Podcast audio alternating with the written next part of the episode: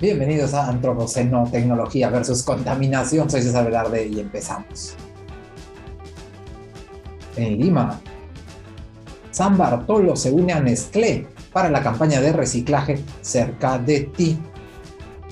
Buscan aumentar el número de puntos de segregación, tachitos de colores en las principales bodegas, lugares, etc. Si estás por San Bartolo, te vas a dar cuenta del cambio. La concentración de SARS-CoV-2 en las aguas residuales de Arequipa volvió a nivel bajo. Después de haber tenido un montón de indicadores altos el año pasado, Arequipa ahora tiene los remanentes moleculares del SARS-CoV-2 en las aguas residuales en un nivel bajo. Está bastante mejor que Lima si comparamos solamente este parámetro. La municipalidad de Lima erradicó más de 60 puntos críticos de almacenamiento o acumulación, mejor dicho, de residuos sólidos. Ojalá que dejen los generadores, los vecinos, de lanzar sus residuos a estos lugares. De verdad, ¿qué no les gusta vivir en una ciudad limpia? Porque son puercos. Senasa, que radica en Lima pero tiene oficinas en todo el país, ha renovado su acreditación internacional para su laboratorio de contaminantes tóxicos.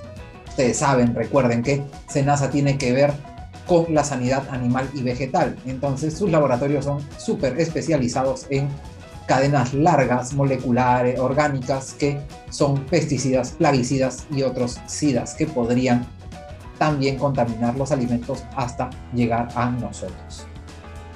Felicidades por Senasa. Senasa no es Senace por si acaso. Senasa Sanidad, Senace Estudios de Impacto Ambiental.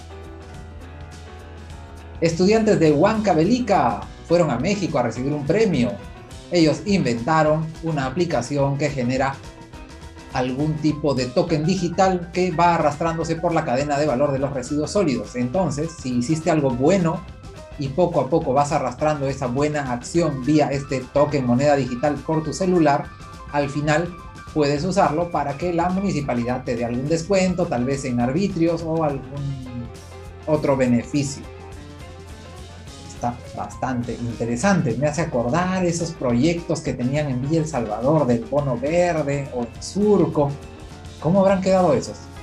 Si alguno de ustedes está trabajando en alguna de esas municipalidades que tienen algún tipo de bono o beneficio solo para las familias que reciclan, segregan, pues déjenlo por favor en los comentarios que me gustaría enterarme.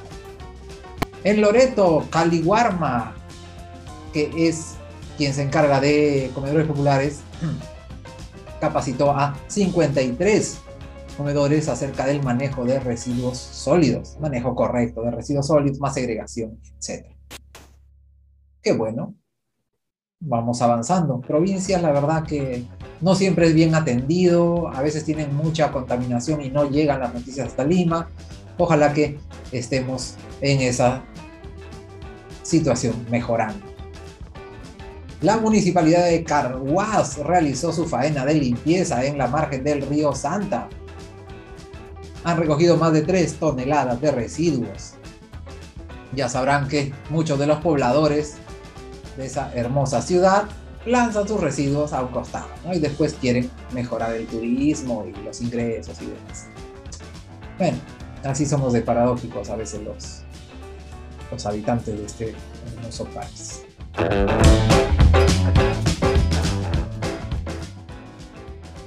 En nuestras noticias internacionales no hemos encontrado nada de tecnología versus contaminación. Hay un tren que está funcionando con energía eléctrica y algunos análisis acerca del calentamiento global de siempre. Pero en tecnología versus contaminación no tenemos nada esta semana.